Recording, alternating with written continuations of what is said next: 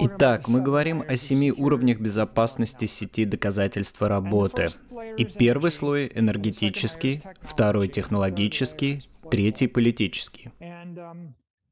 Во всех этих случаях биткоин становится более безопасным, более долговечным, потому что он кооптирует важных участников в каждой из этих трех областей. Нужна сеть политиков для защиты сети. Для ее защиты нужна сеть поставщиков технологий и полупроводников. Для ее защиты нужна сеть поставщиков энергии. Четвертая область, которая меня восхищает, это финансовый аспект безопасности биткоина. Поскольку майнеры являются капиталоемкими, вам нужен капитал для строительства ферм и проведения инженерных работ. Этот капитал приходит извне системы биткоин. В основном это доллары США или их валютные эквиваленты. Поэтому биткоин-майнеры привлекают сеть фиатных инвесторов. Существует целый ряд обычных инвесторов, которые не могут купить биткоин или не купили бы биткоин, но они купили бы операционную компанию, которая занимается биткоин-майнингом. Это похоже на людей, которые не хотят владеть золотом, но хотят владеть золотодобывающими компаниями. Так что это невероятно стабилизирует сеть. Сегодня была такая новость. Fidelity купила 7% акций Марафон. То есть крупный, надежный, традиционный инвестор. Я думаю, Fidelity около 2 триллионов долларов капитала, 20 миллионов клиентов.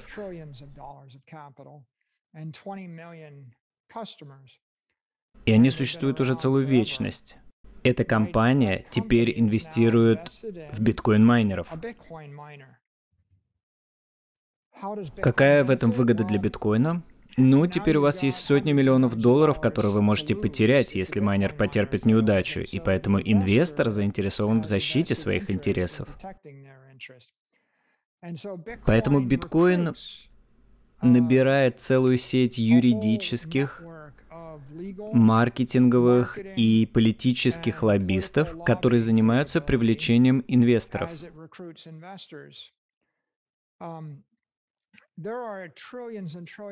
В обычной экономике существуют триллионы триллионы долларов, которые по юридическим причинам или по политическим причинам, или по причинам бизнеса, или по налоговым причинам, uh, техническим или практическим причинам не могут купить биткоин. Но они могут купить ценную бумагу на основе биткоина. Поэтому с их точки зрения они предпочтут купить публично торгуемую компанию, или если вы инвестируете в публичные компании, вы предпочтете купить публично торгуемую компанию. А если вы частный инвестор, вы предпочтете купить акции частной компании. И это как раз то, что делает их объединенный капитал. Поэтому, если вы хотите задействовать эту финансовую сеть инвесторов, вам нужно капиталоемкое использование доходов. Таким образом, биткоин-майнинг является капиталоемким, и доказательство работы является капиталоемким. Если я щелкну пальцами, и мы перейдем на доказательство доли, и вам больше не нужно будет покупать оборудование, не нужно проектировать объекты, не нужно покупать энергию, то вам не нужен капитал. Тогда вам не нужен инвестор. Тогда вам не нужен инвестиционный банкир. Тогда вам не нужен рынок, на котором они торгуют. И думаю, тогда вам не нужна поддержка конгрессменов, сенаторов, регуляторов, которых они знают. И вам, вероятно, не нужны журналисты, с которыми они общаются. Все это теряется, так? И вы также начинаете выглядеть так, будто создали свою собственную систему. Вы создали виртуальный мир, где политики, СМИ, капиталы, банкиры в другом мире не имеют никакого значения. Вы создали свой воображаемый мир.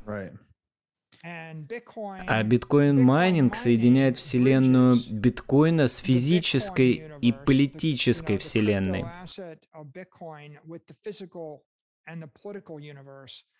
И если деньги — это социально-экономическая энергия, то здесь есть два элемента. Энергетическая часть говорит, что они должны быть термодинамически твердыми, сберегательными и правильными. Но социально-экономическая часть говорит, вам нужны политики, вам нужны СМИ, вам нужны влиятельные люди.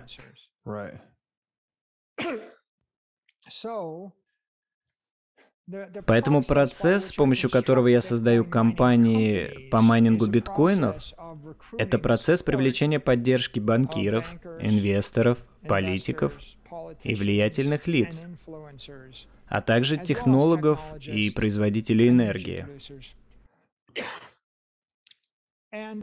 И это благотворный процесс. На самом деле это тяжелая работа. Вы можете думать об этом, как если бы вы строили майнинг-ферму. Это фундамент, на котором вы строите мост.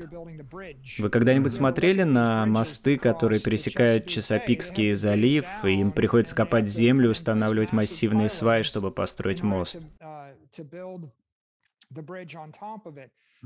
Так что если субструктура и фундамент слабые, то и сам мост может разрушиться.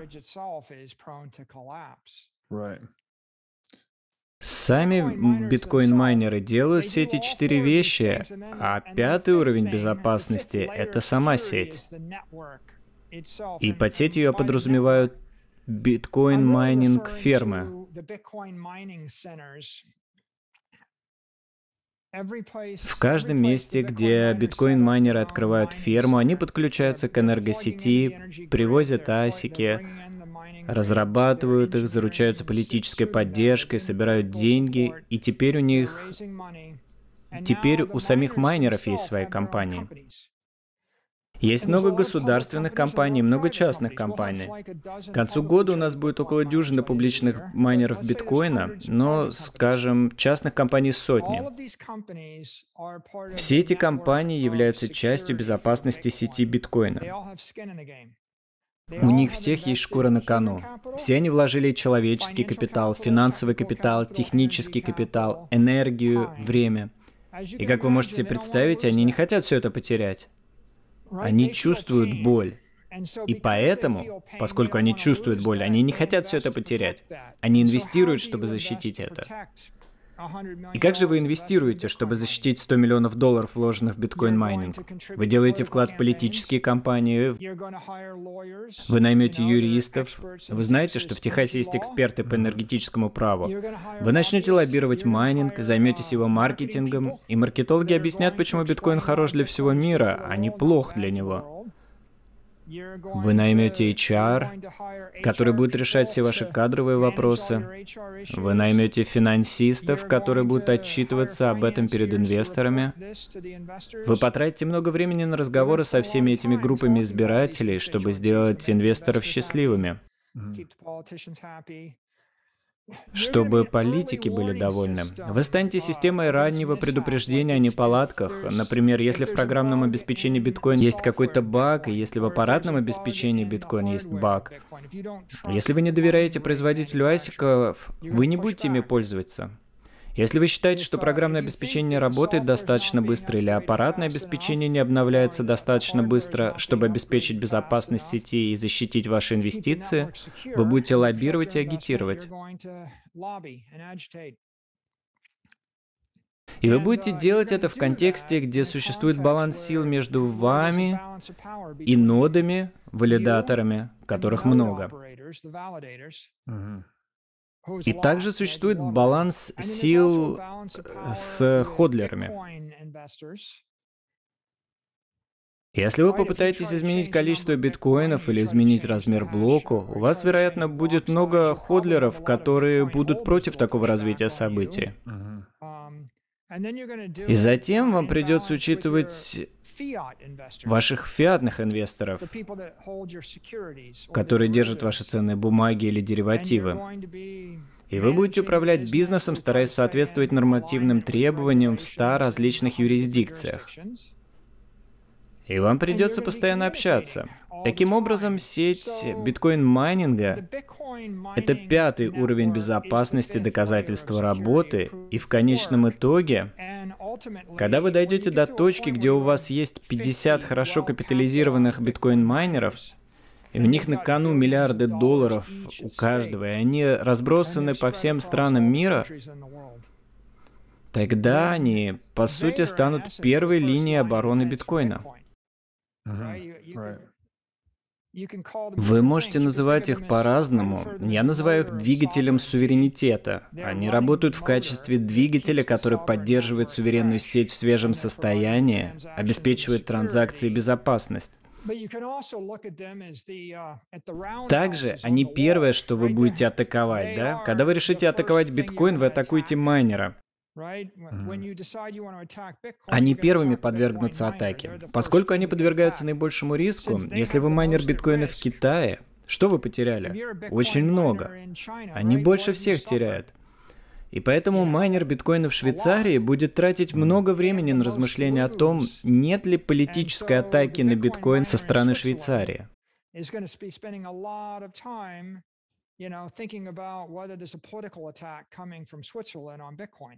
Они будут системой раннего предупреждения, канарейками в угольной шахте, если хотите. Итак, эти пять слоев, они подразумеваются алгоритмом доказательства работы, и мы получаем энергию, технологию, политику, финансы и сетевую поддержку, и все они являются источниками инерции и антихрупкости. И все они привлекают формы капитала, которые не являются биткоином. Биткоин — это капитал. Но долларовый капитал, полупроводниковый капитал, политический капитал, энергетический капитал, человеческий капитал — все эти формы капитала создают генетическое разнообразие и дарвиновскую жизнеспособность сети.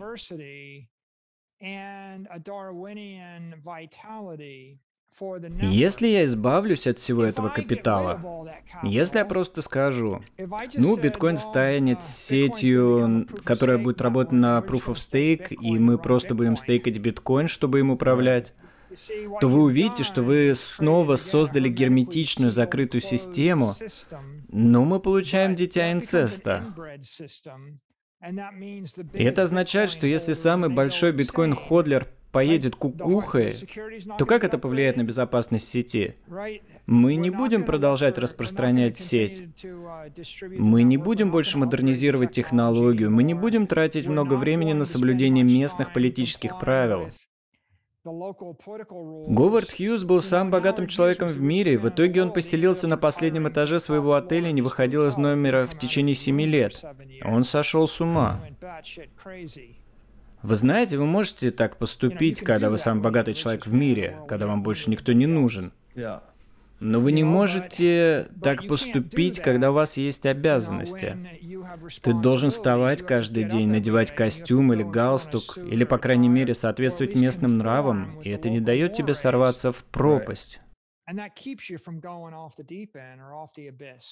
Так что этот вихрь энергии, технологии, политики, окружающий биткоин, который вы описываете, он как бы собирается сам по себе, он сосредоточен на затратах энергии.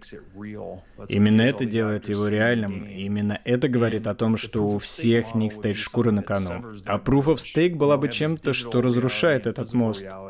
У нас есть цифровая реальность и физическая реальность, которые основаны на затратах энергии. Но если вы перейдете к доказательству доли, вы разрушите этот мост. В сетевом майнинге существует динамическое равновесие в управлении между майнерами, нодами и всеми этими различными заинтересованными сторонами. И последний момент, который я считаю действительно важным, который мы видели на примере исхода китайских майнеров, сеть очень аморфна.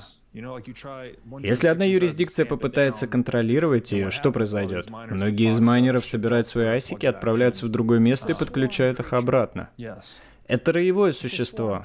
Но Это роевое существо, которое живет в физическом мире и в мире политики.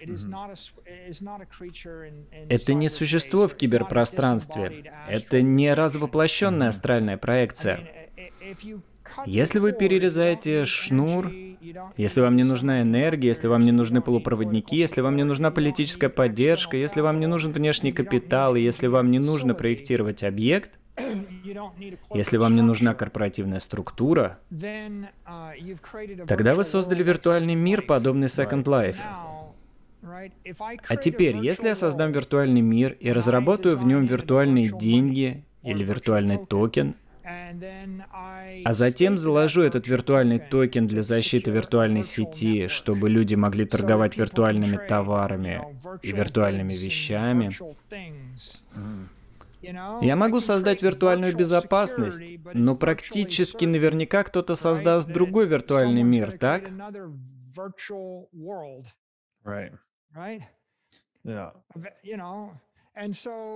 Проблема в том, что вы сами себя перехитрили. Вы создали что-то, что было бесплатным и простым.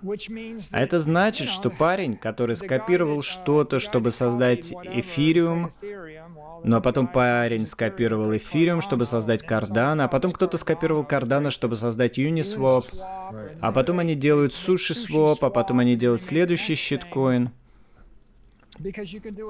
Потому что вы можете сделать это быстро и легко. Что вы сделали, так это создали виртуальное казино или виртуальный мир и виртуальные деньги. И дело не в том, что вы не можете создать на этом бизнес. Например, Second Life — это бизнес. Fortnite — это бизнес. Онлайн-гемблинг — это бизнес. Онлайн-казино — это бизнес. Вы можете создавать виртуальное казино, виртуальную игру или виртуальный мир, Dungeons and Dragons, и вы можете жить в нем, и вы можете купить свой виртуальный клинок Warple Blade и использовать его, чтобы убить виртуального дракона. Но проблема в том, что у вас нет ни моста в термодинамический реальный мир, ни политического моста в политический мир. И вы потеряли пространственно-временные константы, которые придают свойствам целостности долговечность.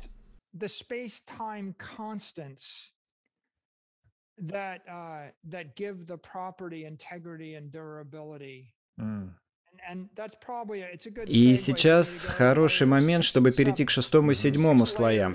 Шестой слой — это пространственный слой, а седьмой — временной. Под пространственным слоем я подразумеваю, что сеть биткоин-майнинга с доказательством работы заставляет вас распространяться по всему миру, потому что вы не найдете 120 тераватт-часов энергии в одном здании.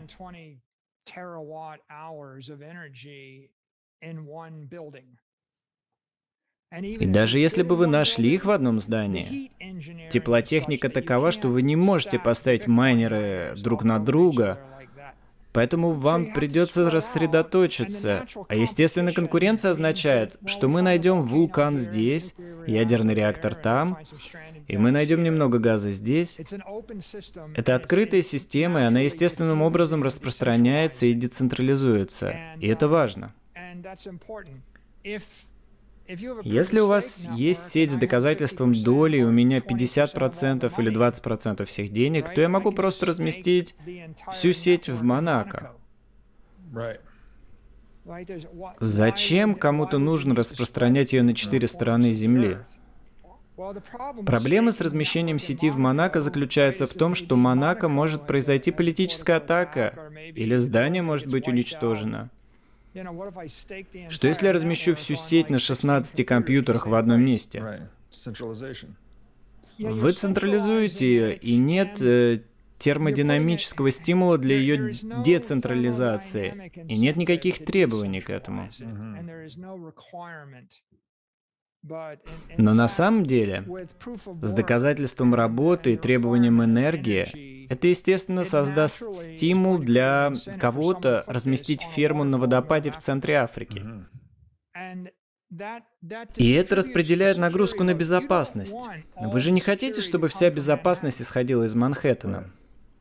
Если вся безопасность идет из Манхэттена, где сеть работает на Proof of Stake, который централизован, очень скоро у вас появится центральный банк. Очень скоро три человека собираются вместе и решают вашу судьбу. Все просто централизуется. Вы действительно хотите, чтобы безопасность исходила из страны, до которой вы не можете добраться. Потому что если вы не можете добраться до нее, то ваш враг не может тоже добраться до нее. А в идеале она децентрализуется так, что даже трудно различить, где все происходит. Таким образом, этот пространственный слой насильственно децентрализует сеть. Причем децентрализует не только географически, но и политически.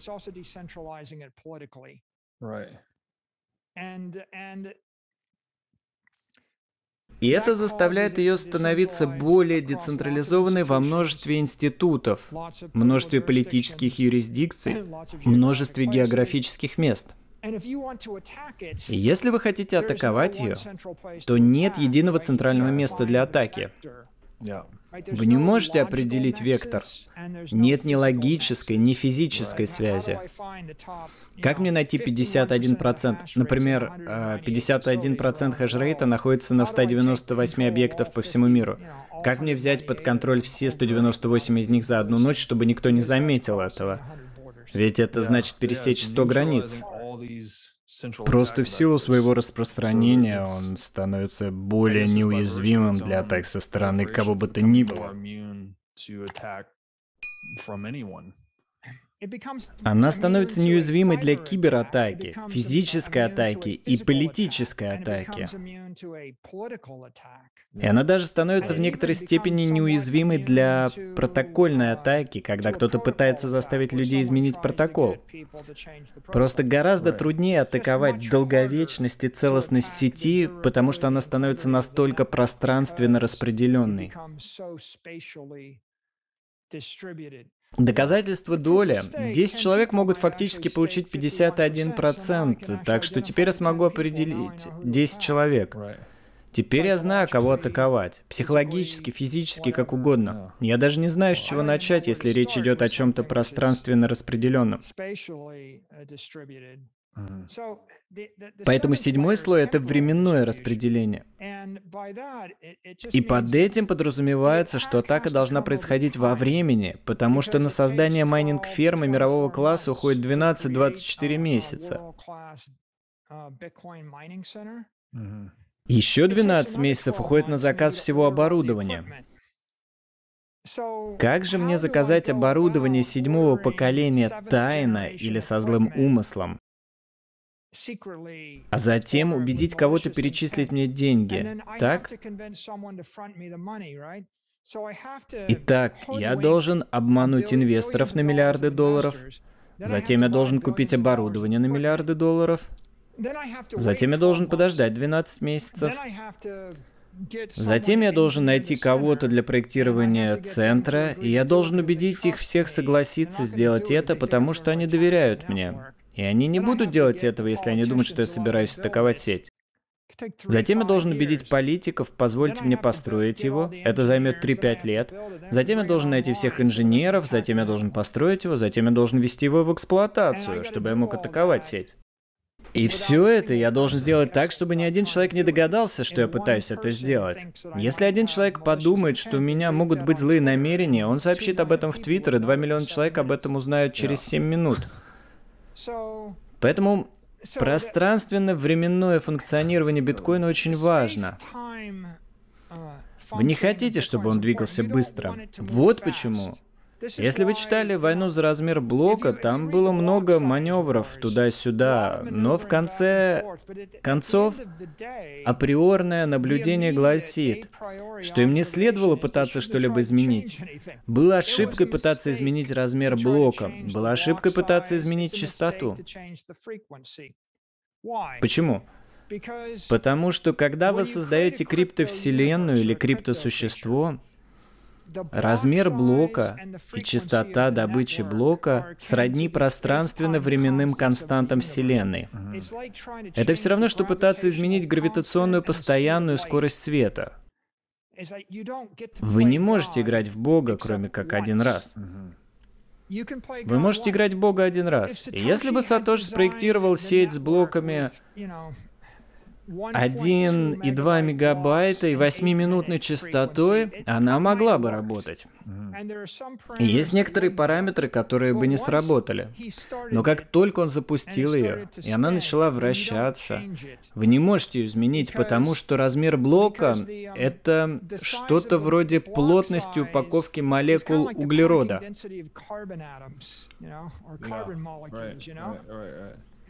Это как, если бы вы изменили скорость света или гравитационную постоянную, допустим, вы изменили гравитацию на поверхности Земли, допустим, мы сделали в три раза больше, чем она сейчас. Что произойдет с каждым существом, каждым мостом, каждым зданием, каждым заводом, каждой фабрикой? Что произойдет, если я увеличу гравитационную постоянную в три раза? Все они внезапно становятся неудачными стратегиями. Если изменить гравитацию, например, увеличить ее в 10 раз, что произойдет? Все здания, которые были построены, рухнут. То есть вся работа сводится на нет. Не только труд человечества, труд животных, труд матери природы, реки, горы рушатся, мосты рушатся, компании рушатся, страны рушатся.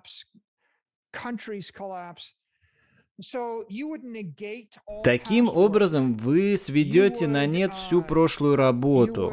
Вы испортите или разрушите все структуры. Вы ухудшите или уничтожите все созданные машины. Любая работающая машина перестанет работать, и вы создадите хаос. И совершенно очевидно, что вы играете в Бога, да? Измените скорость света, произойдет то же самое. Число Рейнольдса определяет скорость корпуса корабля. Измените число Рейнольдса, измените то, как молекулы движутся по подводным крыльям. Больше ничего не будет работать. Некоторые вещи утонут. В лучшем случае все просто разрушится. Коммерция разрушится. Поэтому, если так рассуждать, то можно вернуться к криптовселенной и сказать, хорошо, вы создали криптовалюту, задали параметры пространства и времени, теперь будущее майнинга основано на этом размере блока и этой частоте. Измените размер блока, измените прогноз доходов от майнинга, измените ожидания каждого инвестора, измените каждое бизнес-решение. Сделайте недействительными все бизнес-решения. В какой-то момент глупость удвоения размера блока, а именно за это выступали крупноблочники, если бы они удваивали размер блока снова и снова, то довели бы плату за транзакции до нуля. Когда плата за транзакции становится равной нулю, доходы от майнинга биткоина резко меняются. Теперь нет будущей модели доходов. Теперь майнеры лоббируют изменение вознаграждения за блок. По сути, вы разорите майнинг-бизнес, все испортите, и тогда у вас не будет безопасности сети, потому что я не могу позволить себе обеспечить ее безопасность. Так они представляли себе мир, где все должно быть на базовом слое. И они пытались вмешаться в базовый слой. Вместо этого они должны были увидеть, что мир состоит из слоев. Ключевой момент. Базовый слой биткоина — это как гранит под Манхэттеном. Вам никогда не нужно, чтобы он был легче. Если бы кто-то сказал, у меня есть идея, давайте превратим гранит на Манхэттене в сахарную вату. Это будет вкуснее. Но тут вопрос такой, ты что, идиот? Если вы превратите весь Манхэттен в сахарную вату, все здания утонут. Мы все умрем в болоте сахарной ваты. Вы знаете, это так глупо, и мы смеемся, но дело в том, что гранит тяжелый, мне трудно его переместить, и он медленный, а транзакционные сборы за перемещение гранита высоки, да. Вы не должны перемещать гранит. Вы должны строить поверх гранита. То же самое верно и в отношении базового слоя. Вы не должны перемещать базовый слой. Смысл базового слоя в том, чтобы быть здесь через тысячу лет, так?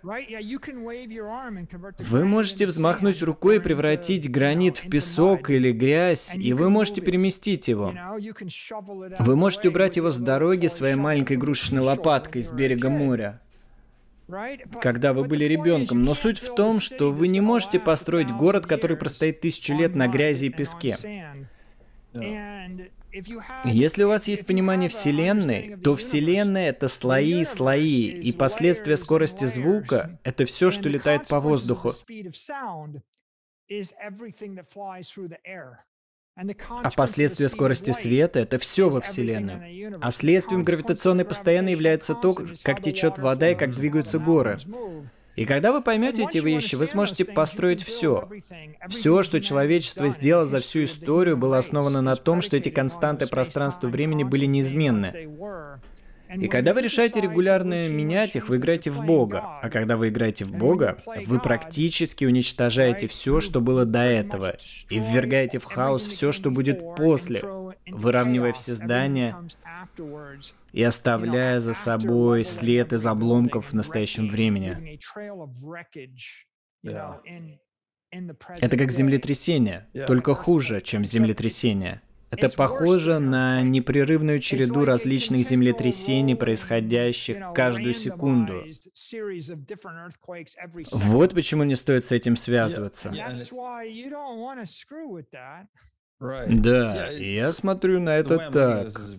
Если мы вернемся к жизни и биткоину как стратегия выживания, распространяющаяся вперед, то эти стратегии оптимизируются для инвариантности окружающей среды.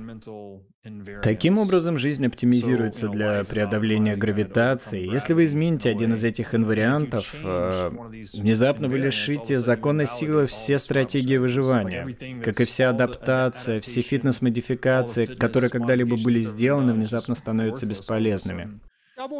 Удвоишь силу тяжести, убьешь всех птиц. Вот так. Вы убили всех птиц. Почему бы нам просто не удвоить размер блока? Например, уменьшить его вдвое. Да, потому что все умрет. Например, уменьшим содержание кислорода в два раза. Что происходит?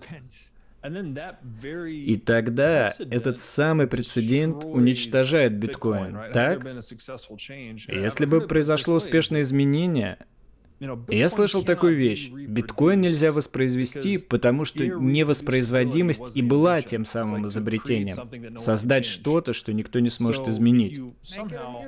Сделайте его неизменяемым.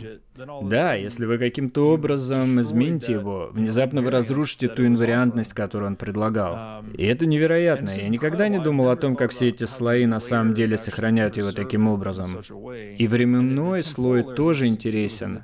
Потому что если вы пытаетесь атаковать его, то, похоже, нет способа сделать это, не предупредив участников сети. Таким образом, это как задержка или буфер в сложной системе, который стабилизирует ее. Если вы пытаетесь его изменить, люди адаптируются. Хорошо, это скорость звука. Например, вы думаете, было бы здорово, если бы звук двигался быстрее или медленнее? Ударная волна — это когда вы ударяете в воздух быстрее, чем он уходит с дороги. Нужна ли нам скорость звука? Да, вам нужна скорость звука. А что если сделать скорость звука равной скорости света? Не очень хорошая идея. Если вы хотите, чтобы Вселенная работала, что если мы избавимся от трения? Плата за транзакции слишком высока, давайте сведем ее к нулю. Это то же самое, что сказать, давайте избавимся от трения. И давайте избавимся от гравитации. Избавление от трения и гравитации — это проблема, потому что почти все, что мы создали, работает с ними. Как насчет ваших шин, работающих без трения? Как хорошо будет ездить ваш автомобиль, если не будет трения? Это неплохие вещи. В защиту крупноблочников скажу, что Lightning Network была не так очевидна, как сегодня. Но все, что вам нужно было сделать, это посмотреть на Lightning кошелек и Lightning транзакцию, и посмотреть на транзакцию второго и третьего уровня. Посмотрите, как работает приложение Square Cash. Посмотрите, как работает Moon. Я могу отправить тысячу сатов за одну секунду за один сат. Как только вы увидите это, вы поймете, что платформы второго уровня, приложения третьего уровня будут перемещать биткоин со скоростью света почти без трения. А чего вы на самом деле хотели от биткоина? Вы хотели, чтобы он не сломался.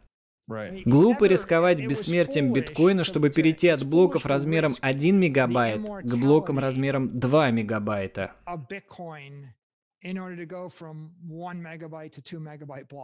Это глупо. А как же у вас могло бы быть что-то, что было бы бессмертным, и вы могли бы построить цивилизацию, которая просуществовала бы 10 тысяч лет, и вы могли бы просто сделать это с помощью приложений второго и третьего уровня. Но вместо этого мы рискуем потушить огонь цивилизации, чтобы попытаться изменить пространственно-временные коэффициенты одной криптосети, которая успешно укоренилась и децентрализовалась. Да, и это подражает природе, в том смысле, что природа развивается слоями. Поэтому нам нужен непоколебимый фундамент, чтобы поддерживать более высокие слои. Давайте немного поговорим о Proof of Stake, потому что это слон в комнате. Смотрите, доказательство работы — это открытая, конкурентная, естественная система. Она имитирует дарвиновскую конкуренцию. И она открыта. Доказательство доли — это закрытая, контролируемая система. Проблема закрытой, контролируемой системы в том, что она не дарвиновская, и в ней нет генетического разнообразия. Она становится инбредной. Возьмем береговую линию. Естественную береговую линию. Если вы пытаетесь поддерживать такую вещь, как они ее проектируют? Вы создаете 100-метровую насыпь и делаете в ней буфер для поступления морской воды. А затем создаете еще одну насыпь для защиты берега от прибоя. Но у вас всегда должен быть буфер для поступления морской воды. Если вы не оставите канал для поступления морской воды, то вода за насыпью станет затхлой. Вы когда-нибудь видели, что происходит с состоящей водой без циркуляции? В ней размножаются бактерии, она заражается, становится опасной.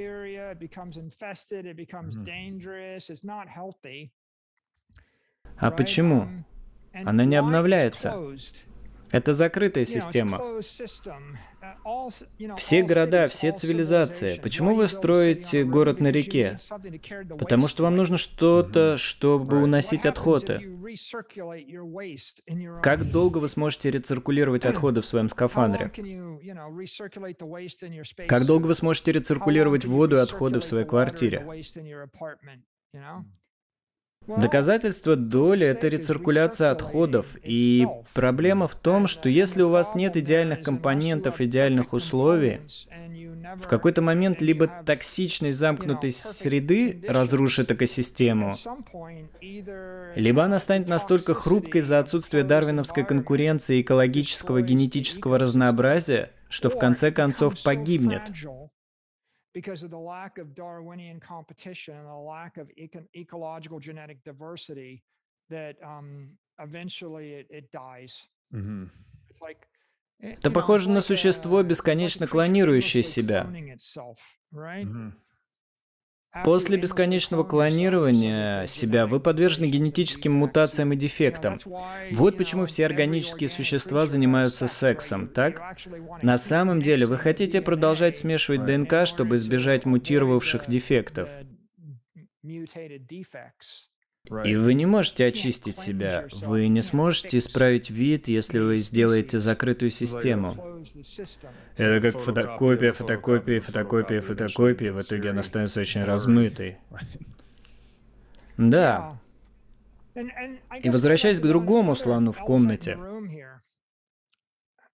Биткоин — это успешная рабочая сеть, которая создала наши первые цифровые деньги, нашу первую цифровую собственность. Биткоин сделал это. Мы можем это видеть. Не существует успешных примеров того, как сеть с доказательством доли преуспела в качестве цифровой собственности. Это слон в комнате. Не существует успешных сетей с доказательством доли. Что необходимо для успеха? Вот простой вариант. Если бы правительство Соединенных Штатов определило сеть доказательства доли как собственность, а не как ценную бумагу,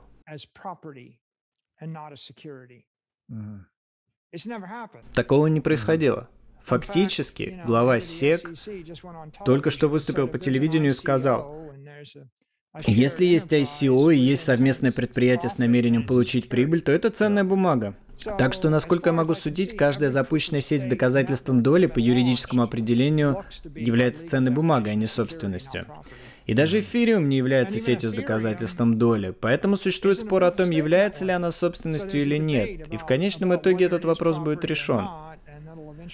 Но нет абсолютно никаких сомнений в том, что на данный момент единственная успешная цифровая собственность, которая когда-либо была создана в истории мира, была создана в сети Proof of Work.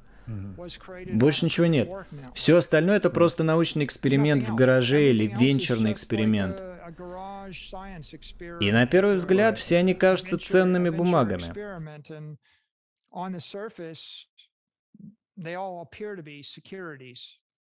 Я имею в виду, что ни одна из них не была успешно децентрализована или принята как собственность. И неясно, смогут ли они успешно децентрализоваться. То есть, теоретически новые вещи возможны, но практически у нас есть один пример криптособственности или криптоденег, и это биткоин.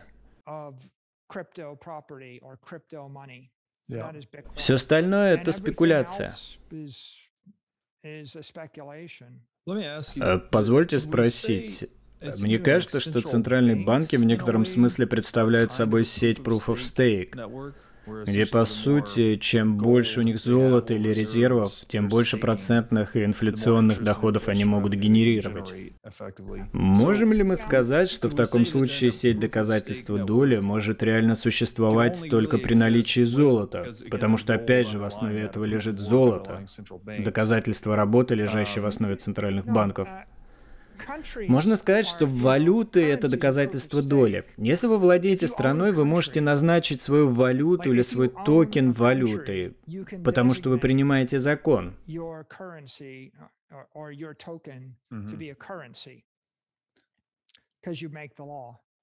Венесуэла может назначить свою валюту, а США может назначить свою валюту.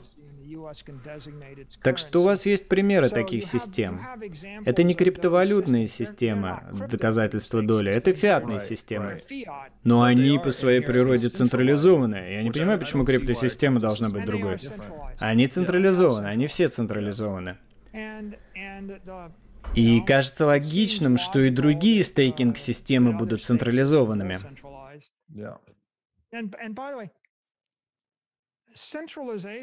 И, кстати, централизация по своей сути не является пороком, пока она рассматривается как ценная бумага.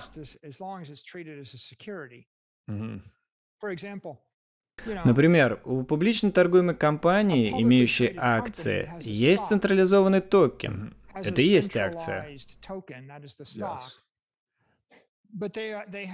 Но у них есть обязательства по раскрытию количества таких токенов своим акционерам и действовать двулично или неэтично для них незаконно.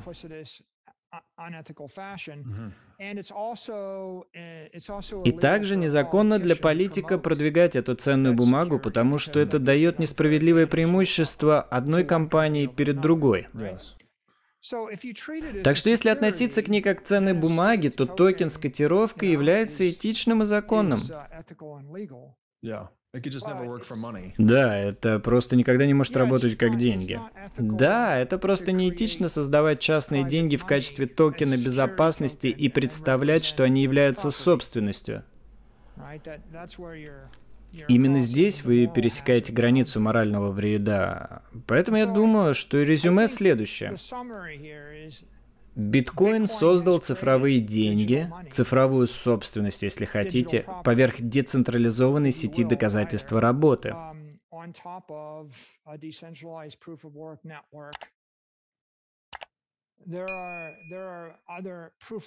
Существуют и другие сети доказательства работы, гораздо меньшие и менее успешные, менее децентрализованные, которые в какой-то степени борются, а не выигрывают у биткоина. Существуют и другие теоретические подходы к созданию децентрализованной сети. Ни один из них на сегодняшний день не увенчался успехом, если определение успеха заключается в том, чтобы законное правительство морально и юридически считало их собственностью. Mm-hmm.